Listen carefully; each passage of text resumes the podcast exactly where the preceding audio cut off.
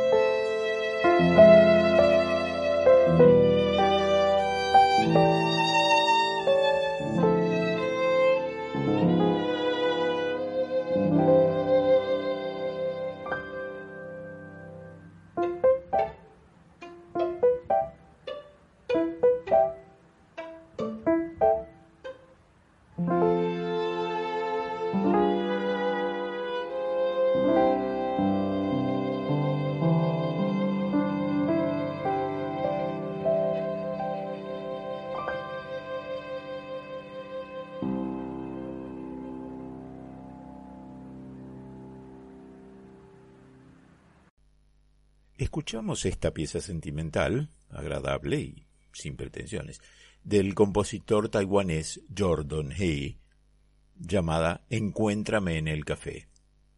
El detalle simpático es que las primeras cuatro notas del tema principal forman la palabra café. Explico. Además de la notación que conocemos, do, re, mi, etc., está la notación inglesa y su variante alemana, en donde A es la, B es si, C es Do, D es Re, E es Mi y F es Fa.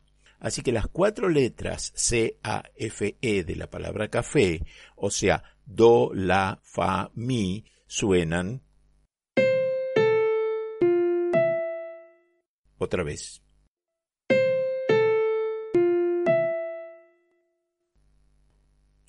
Bienvenidos a otro podcast del Observatorio Racionalista, la audición creada y dirigida por Jorge Alfonso Ramírez. Nuevamente los invito a dejar sus comentarios y sugerencias en Facebook, Observatorio Racionalista Página Oficial, y como siempre pueden escuchar o descargar estos podcasts de los sitios Observatorio Racionalista Página Oficial y Vox y Observatorio Racionalista Página Oficial Spotify.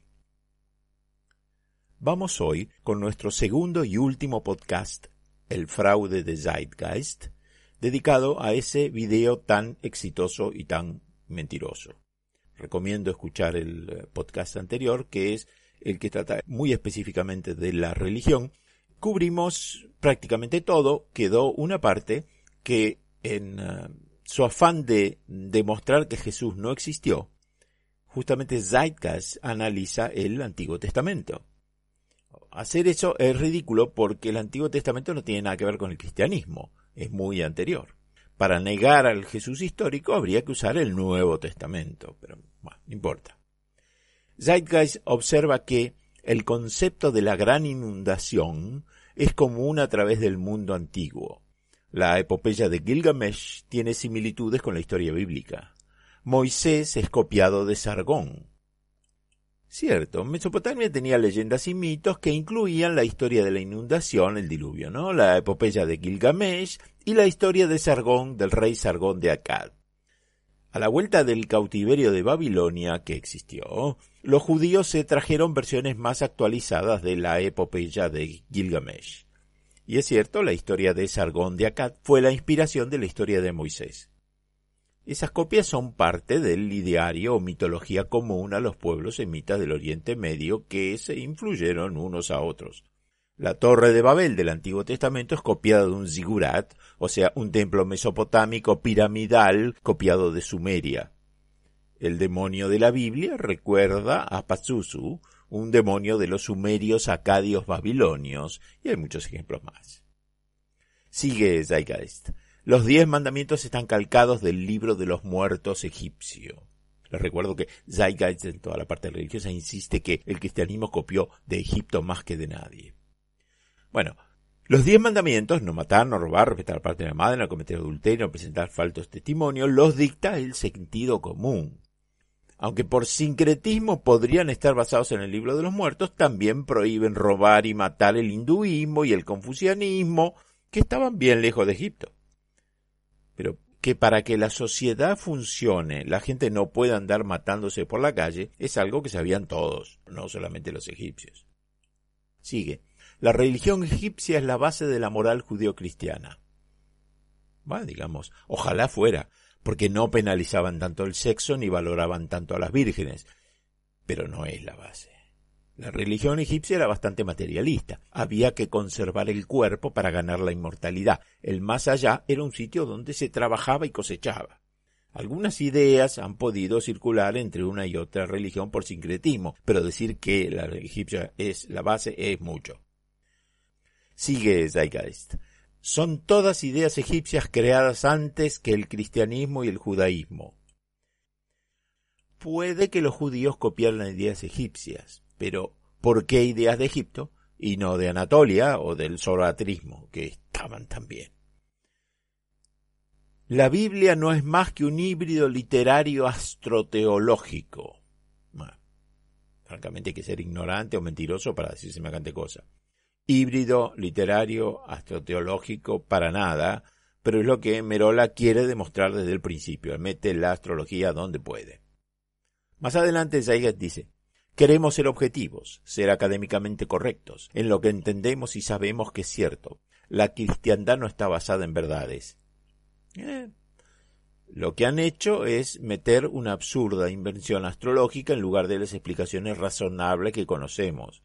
Jesús murió en la cruz y por eso su símbolo es una cruz. El pescado es el símbolo por lo que significan las iniciales Ixtes.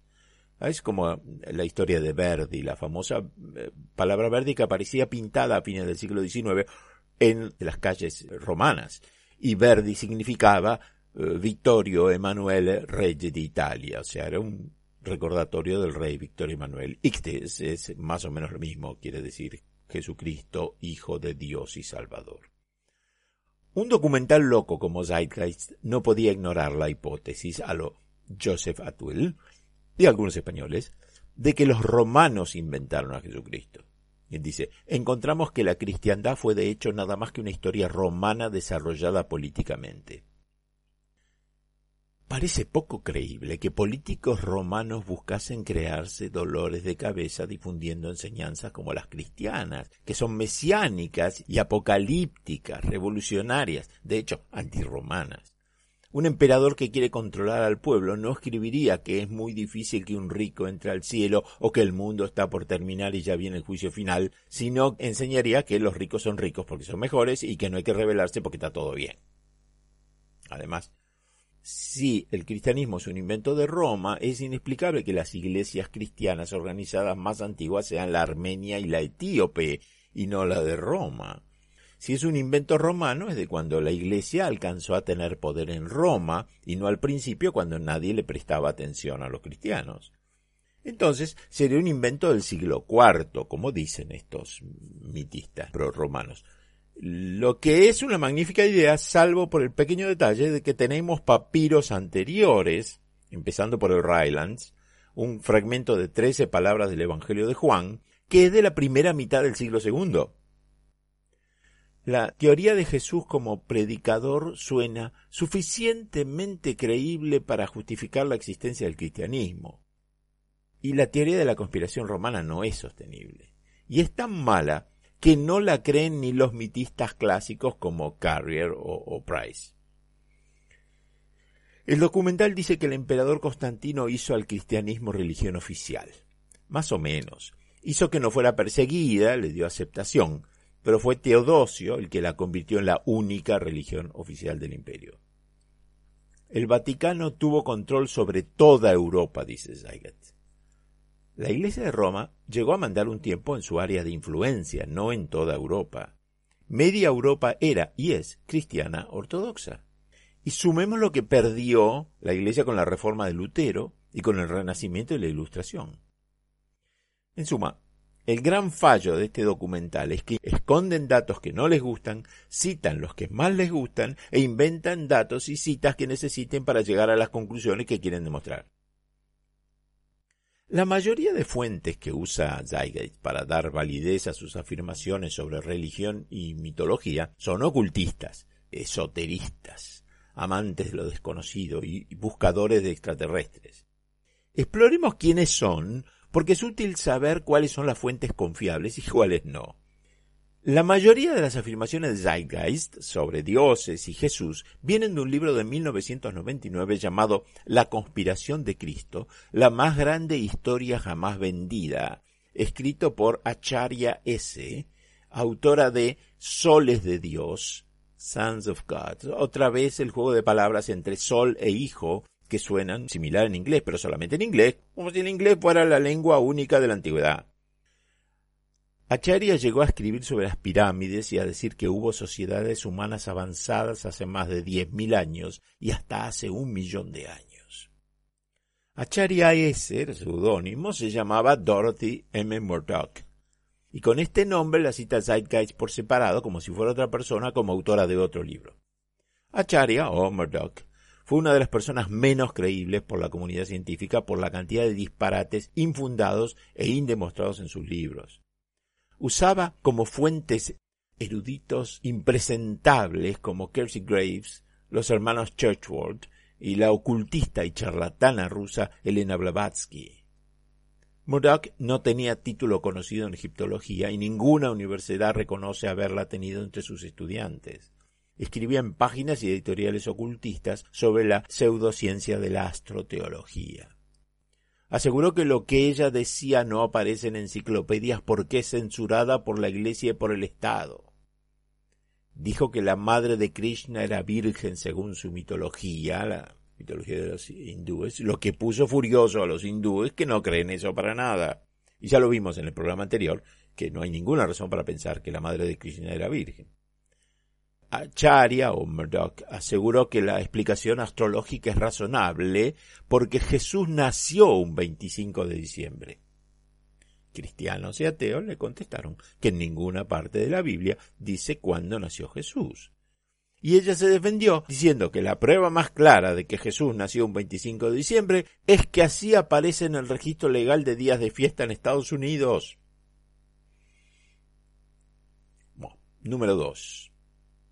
Gerald Massey, que murió en 1907. Era un poeta romántico neodruida, masón del siglo XIX, y amante del ocultismo, de las sociedades secretas de su época. No sabía egipcio, no tenía estudios, aprendió trabajando en el Museo del Cairo, por eso podía escribir de eso. No era, digo, egiptólogo profesional, pero se mandó varios libros el hombre. Albert Churchward, que murió en 1925, escribió sobre el origen y la evolución de la religión, los masones y el hombre primordial asegura que Horus aparece crucificado, sí, pero no en la mitología egipcia, sino en la maya, en forma de dios elefante. Era geólogo y cirujano, no era egiptólogo. Aficionado al ocultismo. Lo echaron de la Royal Geological Society. Veía símbolos masones y conexiones mistéricas por todos lados. Su hermano, James Churchward, inventó el continente perdido de Mu. Otro, John Allegro, que murió en 1988. Su libro Los pergaminos del Mar Muerto y el mito cristiano. Era un pastor metodista arrepentido británico. Autor filólogo poco ortodoxo, le dice, no medio loco, traducía absurdamente los idiomas antiguos. Pese a que aún no se tradujeron bien los pergaminos del Mar Muerto, él aseguraba que contiene una lista de tesoros ocultos después de la invasión romana de Judea en el año 70. Claro, todavía están buscando los tesoros. Las teorías de Alegro son absurdas, como que el hebreo viene del sumerio, cuando se sabe que son lenguas de dos familias distintas. La comunidad científica lo considera un sensacionalista que buscaba controversias, exagerando o inventando datos. Pero lo que destruyó totalmente su prestigio fue el libro Los champiñones sagrados y la cruz, donde argumentaba que Jesús no existió.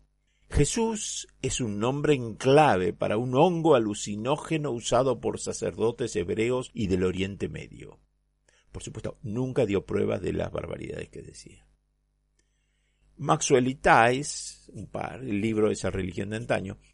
Jordan Maxwell es buscador de extraterrestres, cazador de Illuminati y masones y enemigo incansable del nuevo orden mundial y de su líder Rockefeller hijo. Tiene una página web llena de teorías de la conspiración, masones, ocultismo, alienígenas, símbolos ocultos. La página de la Wikipedia en inglés sobre él fue borrada por los bibliotecarios responsables de la Wikipedia por la escasa credibilidad y notoriedad. Paul Tice, coautor, es un sacerdote gnóstico, que será ser un sacerdote gnóstico y místico dedicado a estudiar el alma y los misterios del antiguo Egipto, Israel, Turquía, Inglaterra y el Yucatán. Otro, Tim C. Lidham, editor del libro que tu iglesia no quiere que leas. Según la contraportada, este libro ha sido escrito por los teólogos de mayor prestigio del mundo. Lo leí y es muy flojo, muy desprolijo. Se nota que es barato donde se lo mire. En ese libro se detallan similitudes entre Jesús y otras divinidades y unas cuantas conspiraciones del nuevo orden mundial. Otros, Irving y Rutaget. El librito Astroteología y Chamanismo trata sobre las similitudes entre los rituales chamanísticos de culturas primitivas, la astrología y el cristianismo. Andrew Taggett fue marinero profesional, es diseñador gráfico, reportero, autor de libros de ocultismo y nada más. Escribió un libro sobre el hongo alucinógeno, otra vez, el champiñón sagrado. Parecido a lo que mencionamos recién en el caso de Allegro, ¿no es cierto? Y Ann Irving, que es el otro coautor, administra una página dedicada al libro de John Allergo sobre el hongo, este otro libro que nombramos antes. Irving dice haber estudiado 15 años la etnofarmacología y las drogas en, las religiones. ok. Earl Doherty. Earl Doherty, canadiense. Su libro El rompecabezas de Jesús. Empezó el cristianismo con un Cristo místico. Es un famoso en Internet. Casi seguro que no tiene título universitario. Se lo considera un aficionado inteligente por todo lo que ha escrito. Mm, desde el siglo XIX ha habido, y explico un poco, ateos mitistas o miticistas, o sea, propulsores de la idea de que Jesús de Nazaret nunca existió. Doherty es amigo de Robert Price, quien es otro mitista, pero Price tiene más estudios, tiene título en religión porque fue pastor cristiano antes de volverse ateo y mitista. En círculos académicos la obra de Doherty no la toman en serio. Desde 1999, Doherty difunde su idea de que Jesús fue un mito que inventó una comunidad de místicos gnósticos en el siglo II, comunidad que él no identifica. Asegura que el libro Hechos de los Apóstoles es falso, pero no dice por qué. Yo estoy de acuerdo que está lleno de macanas, pero bueno, hay que explicarlo el asunto. También dice que Poncio Pilato no existió, y hoy sabemos que sí. Dejó una columna y una columna con su nombre aparece en un listado de gobernadores patricios romanos. Dice que Pablo de Tarso no menciona a Jesús como si fuera una persona física, pero si leemos a Pablo vemos que sí. Lo que pasa es que Pablo es confuso, así que es comprensible que el tipo diga eso, pero se equivoca. Es unas referencias terrenales a Jesús en Pablo. También dice Doherty que no se menciona a Jesús como persona física hasta el siglo II, porque Doherty no cree en las referencias de Josefo, Justino Mártir y otros. Yo tengo dudas personales siempre, no puedo resistir el dudar completamente del testimonio flaviano, pero reconozco que no en balde los eh, expertos, eh, los biblistas, creen que el testimonio flaviano de, de, Flavio Josefo es parcialmente cierto, que es el que habla, el párrafo que más habla de Jesucristo. Bueno, Thomas William Doane fue un libre pensador estadounidense del siglo XIX. Comparó mitologías del mundo con la cristiana para mostrar que todas las religiones tienen algo de similar, pero se equivoca mucho. En Zeitgeist, por ejemplo, lo usan para decir que la madre de Krishna era virgen, otro más, como la madre de Jesús. El problema es que, ya sabemos, Devaki, la madre de Krishna, tuvo siete hijos. Edward Carpenter, es un personaje interesante, romántico, digamos. Poeta, filósofo, socialista, se hizo del Partido Laborista inglés, era vegetariano, era homosexual y luchador por los derechos de los homosexuales y la libertad sexual en aquel tiempo que era más difícil. Fue a la India y volvió menos socialista y más iluminado, más, más poeta.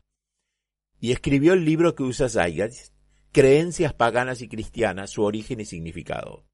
Lo tengo en inglés, en PDF, para quien le interesa.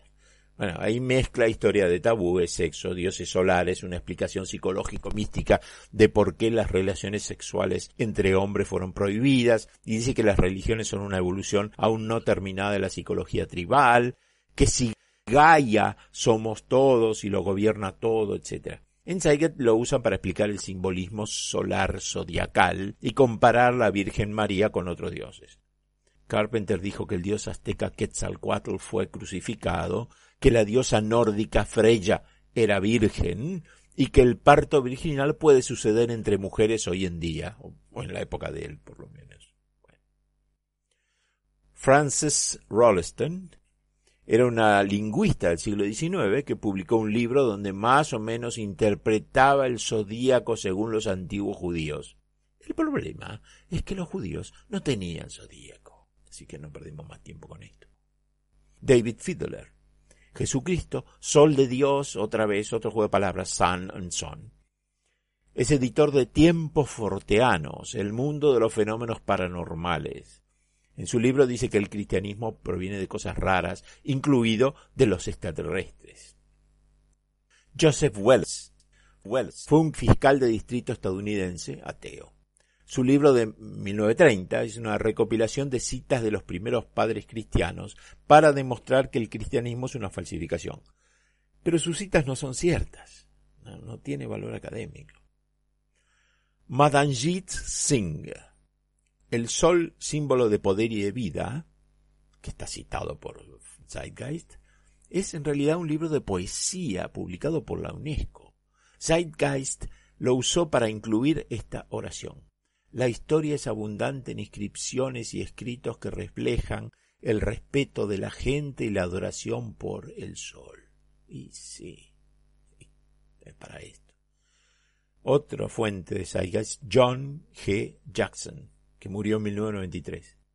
Escribió mucho sobre las religiones, pero siempre desde la perspectiva de un afroamericano. Era ateo. Decía que el cristianismo apareció en Egipto cuando Egipto estaba gobernado por los nubios, o sea, de raza negra. Y dijo que Jesús era negro, no judío. También que Buda y Krishna eran negros. Va, queda todo dicho. John Remsburg, a veces escrito Remsberg, su libro El Cristo, una revisión crítica y análisis de las evidencias de su existencia. Lo tengo en inglés para quien le interesa. Era un ateo libre pensador autodidacta, muy escéptico y radical del siglo XIX. No es un científico, no es un historiador, pero se le reconoce haber sido uno de los primeros en escribir públicamente sobre las incoherencias internas y las monstruosidades morales del texto bíblico. Rensburg es de mucho más calibre que todos los que hemos mencionado hasta ahora digamos, salvo los últimos tres que vamos a nombrar, que son los de más peso, después vendría Rensburg. Él comete errores en, su texto, tiene algunos errores, pero en general muestra un alto nivel de erudición, tipo estudió a fondo los temas. El punto de vista de Rensburg no era miticista, era esto, esto escribe él. Jesús de Nazaret, el Jesús de la humanidad, cuya patética historia cuya vida humilde y trágica muerte ha despertado las simpatías de millones de personas. Es un personaje posible y puede haber existido. Pero el Jesús de Belén, el Cristo del cristianismo, es un personaje imposible y no existe. Bueno, vamos a los tres autores más serios que mencionan en Zeitgeist y a los cuales vale la pena consultar en estos temas. Sir James Fraser, nacido en Escocia en 1854 y muerto en Cambridge en 1941. Fue un estudioso de la mitología de la religión comparada del siglo XIX, principalmente. Se especializó en el ritualismo y su obra maestra fue el enorme tratado de varias versiones, pero la versión larga es larga, La rama dorada. Zeitgeist lo usa a Fraser para asegurar que Fraser dice en su libro que Mitra resucitó al tercer día. Eso es falso. Fraser no dice en ningún momento que Mitra resucitara al tercer día, ni siquiera que Mitra murió. O sea, que pues que mienta es grave, pero que mienta encima echando atrás a un profesional serio, francamente, es un escándalo. Joseph Campbell. Joseph Campbell. Su libro Mitología Creativa, las máscaras de Dios. Otro mamotreto en materia de tamaño, pero es una cosa fantástica. En eh, antropología, religiones primitivas y mitología comparada fue la máxima autoridad del siglo XX. En Zeitgeist lo usan de fuente para corroborar esta afirmación. De vuelta a la cruz del zodíaco, la vida figurada del sol no era sólo una expresión o herramienta para rastrear los movimientos del sol, también era un símbolo espiritual pagano. Eso es tan obvio que el sol significaba algo más que un planeta para los paganos. Tan, es tan perogrullada como consultar a Bill Gates y tengo que encender la PC antes de usarla. No hace falta recurrir a Joseph Campbell, nada menos, para semejante idea que todo el mundo va a compartir. Y el último es Franz Cumont. Franz Cumont, que murió en 1947, fue un estudioso belga del mitraísmo, especializado en mitra. Hay mucha leyenda ahora de que Jesucristo es una copia exacta de Mitra en todo. Bueno, si quieren saber al que hay que consultar para esto es a que era un tipo tan serio que hay artículos escritos por él en muchas enciclopedias. En Zeitgeist lo usan para corroborar que el nacimiento de Mitras, guion Heliogábalo, es una de las versiones de Mitras, fue un 25 de diciembre. Eso es cierto, pero no importa, porque el que no nació un 25 de diciembre fue Jesús. Esa fecha, como sabemos, la eligió mucho después la iglesia para taparla de Mitras, justamente, para apropiarse de la fecha del festejo y transformarlo en cristiano. Citando referencia al siglo I y comienzo del segundo, la primera parte de Zeitgeist dedica mucho espacio a demostrar que nunca hubo una persona física real llamada Jesús de Nazaret, sino que Jesús es un personaje que solo existe o existió en el cielo, como Júpiter o como Odín o, o tantos otros dioses. Es la tesis mítica o miticista clásica, como decía. Para discutirla bien le haría falta más de un programa exclusivamente para esto, porque es una hipótesis que circula de fin del siglo XVIII cuando los franceses Dupuy y Volney la plantearon por primera vez y que tomó vuelo en el siglo XIX con varios teólogos alemanes y con la llamada escuela radical holandesa. En el siglo XX la idea casi había desaparecido, pero renació con el desarrollo de la Internet y hoy es una hipótesis popular, sobre todo entre quienes no saben del tema. La última razón para que yo no hable hoy de mitismo es que Jorge es una persona mucho más capacitada para desarrollarlo y discutirlo. Vamos a ver si lo convencemos de que lo haga. Con esto, más lo que dijimos en el podcast anterior, terminamos de poner la primera parte de Zeitgeist en el lugar que le corresponde, que es el canasto papelero. La segunda parte de Zeitgeist dice que los ataques terroristas del 11 de septiembre de 2001 en los Estados Unidos fueron un trabajo interno, que el gobierno de Estados Unidos fue completamente responsable o por lo menos permitió que eso pasara. También vincula estos ataques con los atentados terroristas con bombas en Londres en 2005. Los estudios muestran que la integridad estructural de las tres torres del World Trade Center fue destruida por fuegos intensos, además del daño causado por los aviones. Pero los teóricos de la conspiración siguen sosteniendo que los edificios fueron demolidos con explosivos. Gran parte de lo que hace popular a Zeitgeist es que su estilo melodramático es muy convincente. No es realista, pero la desconfianza en el establishment es un tema popular. Veamos si no con el tema de la vacuna. Igual que en la parte religiosa de nuestro podcast anterior, lo de Merola está lleno de errores y mentiras. Comenzó por la conclusión y después buscó hechos que la demuestren. Según Zeitgeist, el mito que creó el gobierno estadounidense con ayuda del británico para engañarnos a todos es este. 19 secuestradores dirigidos por Osama Bin Laden, armados de cutters, o sea, los cortadores de papel, armados de cutters, secuestraron cuatro jets comerciales y, eludiendo la defensa aérea, lograron tres de sus cuatro objetivos. Las torres 1, 2 y 7 de World Trade Center cayeron por una falla causada por el fuego, mientras que el avión que chocó contra el Pentágono y el que se estrelló en Pensilvania se vaporizaron con el impacto. La Comisión 911 encontró que no hubo advertencias por este acto de terrorismo, mientras que múltiples fallas gubernamentales impidieron una defensa adecuada. Bueno, Zayga discute todo esto, dice que es todo lo contrario de esto que acabo de decir. Analicemos los ejemplos más importantes de las negaciones de Zeitgeist. El general Mahmoud Ahmed era el jefe del servicio de inteligencia en Pakistán y Mohammad Atta, recuerden, era el líder de los secuestradores. Sobre esto Zeitgeist dice, nunca se hizo ninguna investigación sobre por qué el general Ahmed de Pakistán transfirió 100 mil dólares a Mohammad Atta. La única fuente de esta información fue el sitio web de The Times of India y ninguna más. Tenemos que dudar del artículo porque hay un viejo legendario odio entre indios y pakistaníes. Varios sitios de conspiración dicen que el dinero fue entregado el 10 de septiembre de 2001. ¿Por qué alguien que se va a suicidar al día siguiente va a necesitar 100 mil dólares?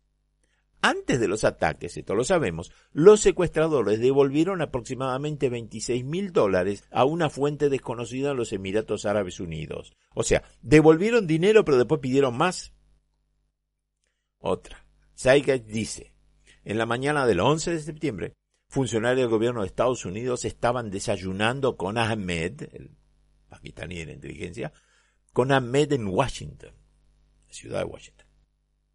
La información sobre un desayuno entre el general Ahmed y funcionarios del gobierno apareció solamente en los tabloides, que son el peor tipo de diarios llenos de historias de marcianos, vampiros, monstruos voladores, etc.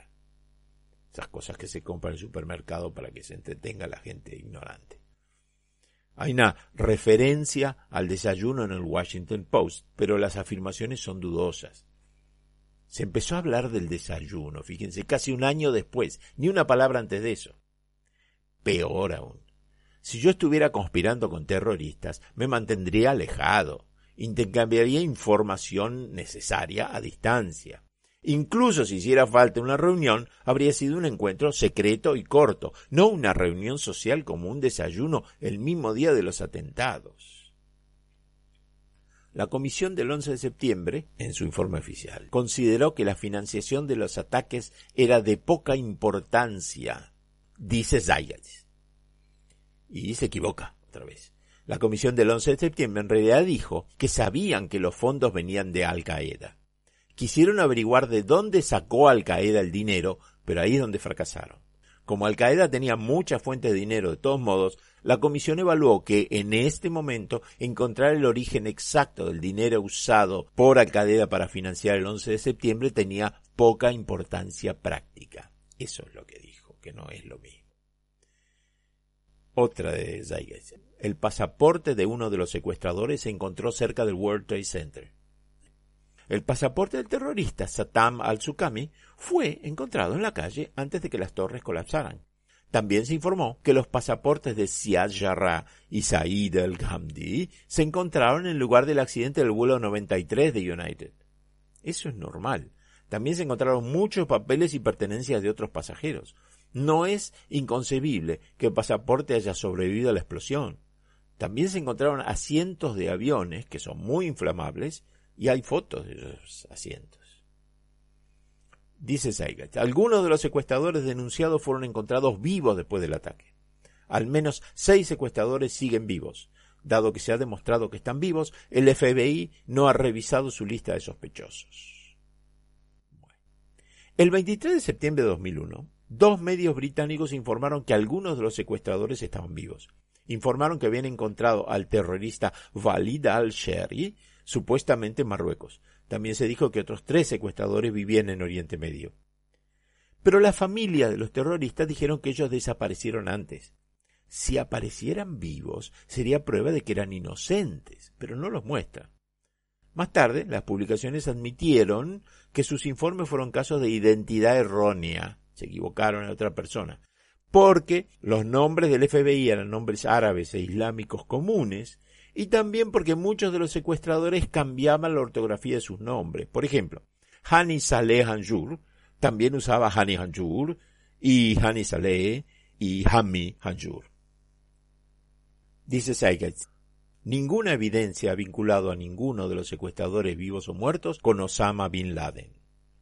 Se estima que Osama Bin Laden y su grupo Al Qaeda mandaron primero 400.000 y después 300.000 dólares a los terroristas. Los terroristas dejaron un rastro muy claro de dónde venía el dinero que los vincula directamente con Al Qaeda y con Osama Bin Laden. Saigas dice que el video donde Osama Bin Laden confiesa los ataques es falso. El video dice que es otra persona. La foto es bastante oscura, pero fue tomada dentro de una habitación, mientras que en otros videos está afuera Bin Laden a la luz del día.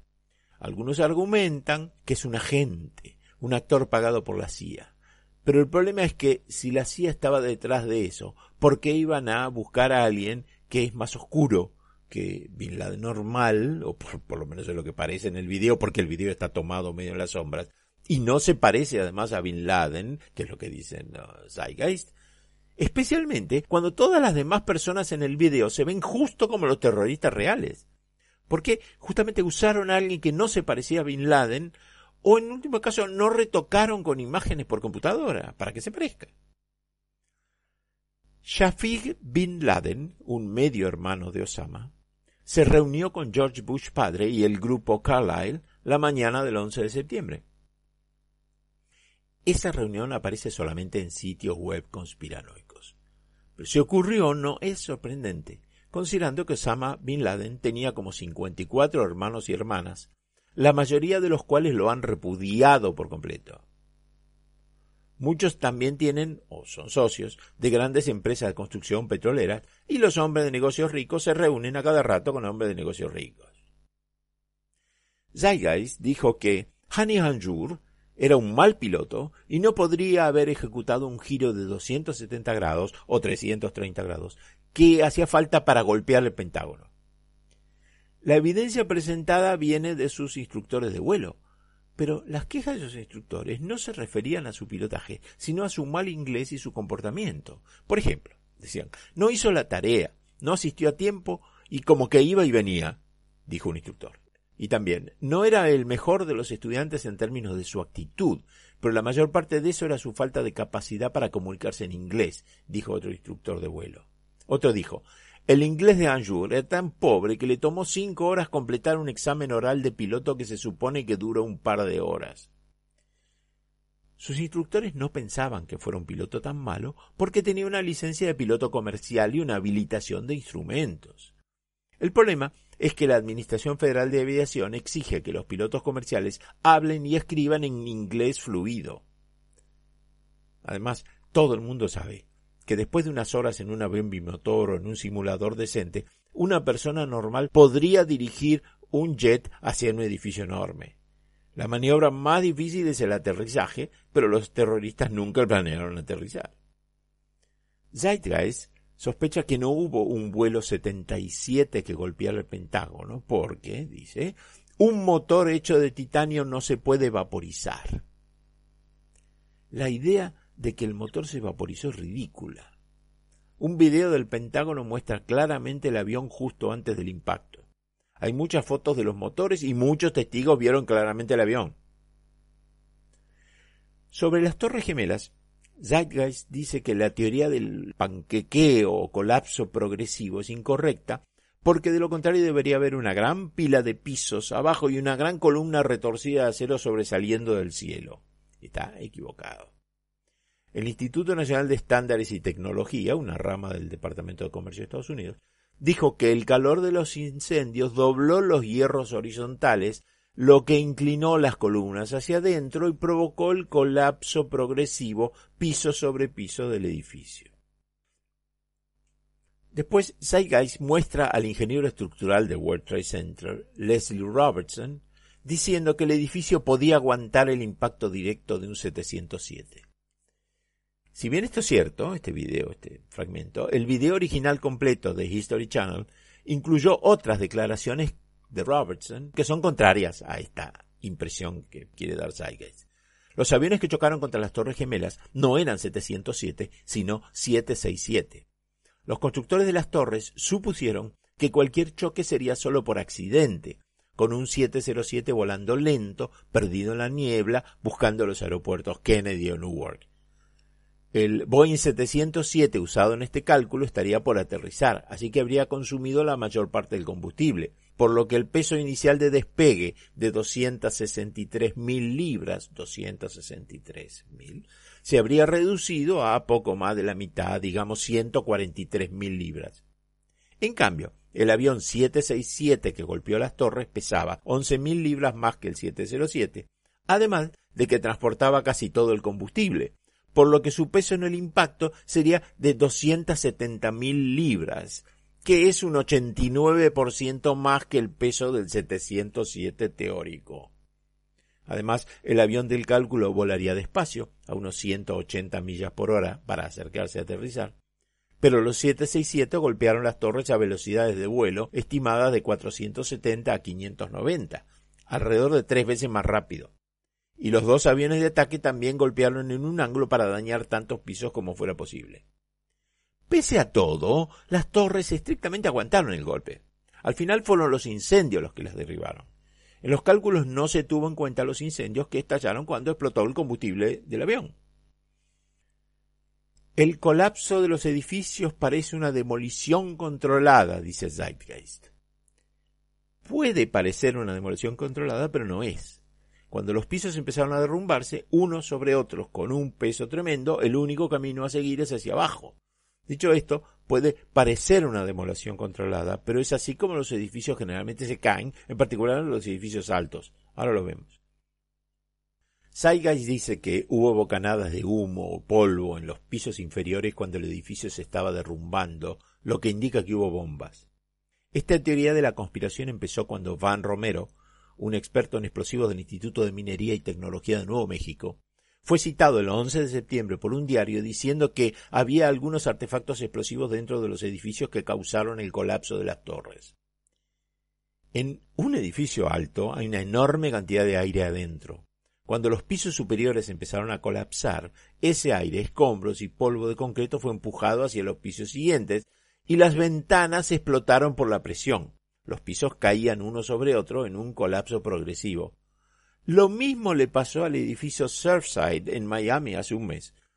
Eh, solamente que en Miami la planta baja se cayó por punzonamiento sobre el garage. Las columnas perforaron el piso de la planta baja que cayó sobre el garage. Y los pisos empezaron a derrumbarse o panquequear, digamos, de abajo hacia arriba. En el World Trade Center el problema empezó arriba porque los aviones le pegaron a los dos edificios en los pisos 98 a 78 dependiendo de la torre. Es por eso que las torres de World Trade Center se derrumbaron. Romero, el, experto, lamentó la ola de conspiranoia que se armó con su declaración y aclaró, solamente dije que parecía explosivo. Romero coincide con la conclusión científica de que el fuego causó los derrumbes y exigió una retractación del diario. Por supuesto, ante esto los teóricos de la conspiración alegaron que el gobierno lo silenció a Romero. Salga y sigue así. Había metal fundido en los sótanos de los edificios. A menudo se dice que se ha visto metal fundido en los sótanos de los edificios o en varias otras partes. Si bien el combustible para aviones se quema a una temperatura de entre 800 y 1500 grados Fahrenheit, no es lo suficientemente caliente para derretir el acero. Cierto, pero no hace falta que se derrita. El acero pierde el 50% de su resistencia a unos 1000 grados Fahrenheit o 600 grados centígrados. Y a 1800 Fahrenheit casi mil grados centígrados, su resistencia probablemente sea inferior al 10%. Un bombero experto de Nueva York, autor de un libro sobre el colapso de edificios en llamas, dijo Nunca vi acero fundido en un incendio en un edificio, pero vi mucho acero retorcido, deformado, doblado y combado. Lo que pasa es que el acero intenta expandirse en ambos extremos, pero cuando ya no puede expandirse, se hunde y el concreto alrededor se agrieta. Dicho esto, el combustible para aviones no fue la causa de ningún metal fundido. El combustible para aviones fue el catalizador de los incendios del World Trade Center, pero el infierno posterior lo causó el material combustible dentro de los edificios, como alfombras, cortinas, muebles y papel. El Instituto Nacional de Estándares y Tecnología, el NIST, dijo que los focos de fuego llegaron a como mil grados centígrados, o sea, 1832 Fahrenheit. Ese calor era más que suficiente. La mayoría de las barras de refuerzo de hormigón fabricadas en América del Norte se hacen fundiendo chatarra de acero a temperaturas de casi mil grados centígrados o 1800 grados Fahrenheit. Hubo explosiones en el subsuelo justo antes de que los aviones golpearan dice Zeitgeist. Parece que no hay una sola fuente confiable de que algo así haya pasado, solamente sitios de conspiración y testigos poco confiables. Cuando la gente entra en pánico, la percepción humana puede ser muy diferente de lo que realmente está pasando. No podemos confiar en relatos de primera mano en YouTube como evidencia real, igual que no creemos en relatos de primera mano de abducciones extraterrestres. Los sismógrafos del Observatorio Terrestre Lamont Doherty de la Universidad de Columbia a 34 kilómetros. Registraron los hechos del 11 de septiembre y tienen gráficos que muestran lecturas sísmicas cuando los aviones chocaron contra las torres y después cuando los edificios se derrumbaron, pero no registran explosiones antes de eso. La película dice que el daño a las columnas y las enormes nubes de polvo son evidencias del uso de explosivo termita. Muestran fotografías y un pequeño video del uso de termita con humo y polvo. Pero las imágenes de la torre muestran cortes limpios en las columnas, que se hicieron durante las tareas de limpieza. Y esto no pueden ser termita, porque la termita no hace cortes limpios. Zeitgeist atribuye las nubes de polvo y residuos a la termita. Pasa por alto que acababa de caer suficiente hormigón equivalente a más de un millón de metros cuadrados de superficie. La mayoría de declaraciones de haber visto termita fueron distorsionados o son gente equivocada. Edificio 7, el edificio 7 un poco más bajo. Hora después de que las dos torres principales cayeron, se derrumbó el edificio 7 de 47 pisos. Siders dice, se vio metal fundido en el sótano. El edificio muestra cómo se está haciendo una demolición controlada con precisión. Bueno, igual que antes, el combustible no es lo único que ardió en el edificio 7 ese día. Había grandes tanques de almacenamiento de diésel para los generadores del edificio que alimentaron los incendios junto con todo lo inflamable adentro del edificio. Los incendios siguieron durante siete horas. Estos incendios seguramente debilitaron cualquier metal que hubiera en el edificio, especialmente la armadura principal, que tenía un diseño de vestíbulo abierto. Igual que las torres gemelas, no hay muchas formas en que los edificios altos puedan caer, excepto directamente para abajo.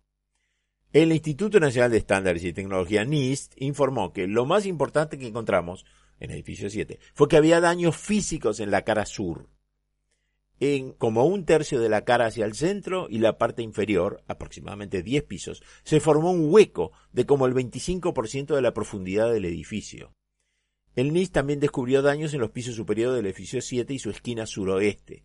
Acá también una combinación de fuego fuerte y gran daño estructural contribuyó al colapso. La caída del edificio 7 fue un ejemplo de colapso progresivo, donde la falla de parte de una estructura crea tensiones que hacen que todo el edificio se derrumbe. Los videos de la caída de este edificio muestran grietas o torceduras en la fachada del edificio justo antes de que las dos terrazas desaparecieran dentro de la estructura. Todo el edificio se derrumbó sobre sí mismo, con el lado este hundido de la estructura tirando hacia abajo del lado oeste en un colapso diagonal. Lo mismo pasó en el edificio Surfside en Miami, donde fallaron tres columnas esa sección del edificio se derrumbó como un ascensor y eso arrastró hacia abajo el resto del edificio. Zeitgeist dice después que en el informe de la comisión del 11 de septiembre el edificio 7 no se menciona en absoluto. Nuevamente incorrecto. Se menciona en las páginas 284, 293, 302 y dos veces en la 305. La película dice que se supone que el Comando de Defensa Aeroespacial de América del Norte, el NORAD, debe vigilar los cielos de los Estados Unidos, pero eso no es cierto. El propósito de NORAD era evitar los ataques con misiles de la Unión Soviética y otras amenazas mundiales, no vigilar los cielos locales. NORAD explicó, Antes del 11 de septiembre de 2001, nuestra defensa aérea estaba alineada para contrarrestar las amenazas aeroespaciales externas a América del Norte. Considerábamos los vuelos de origen doméstico como amistosos. Nuestras misiones de alerta y control aeroespaciales estaban orientadas a detectar e identificar el tráfico aéreo que entraba al espacio de América del Norte y, si es necesario, interceptar las aeronaves entrantes potencialmente amenazantes. La película dice que dentro de los 10 minutos de un secuestro los aviones deben estar en el aire. El último secuestro en los Estados Unidos fue en 1991 y desde entonces el programa de vigilancia aérea se había reducido a solamente 33 en 2001 y no había ninguno en servicio doméstico el 11 de septiembre.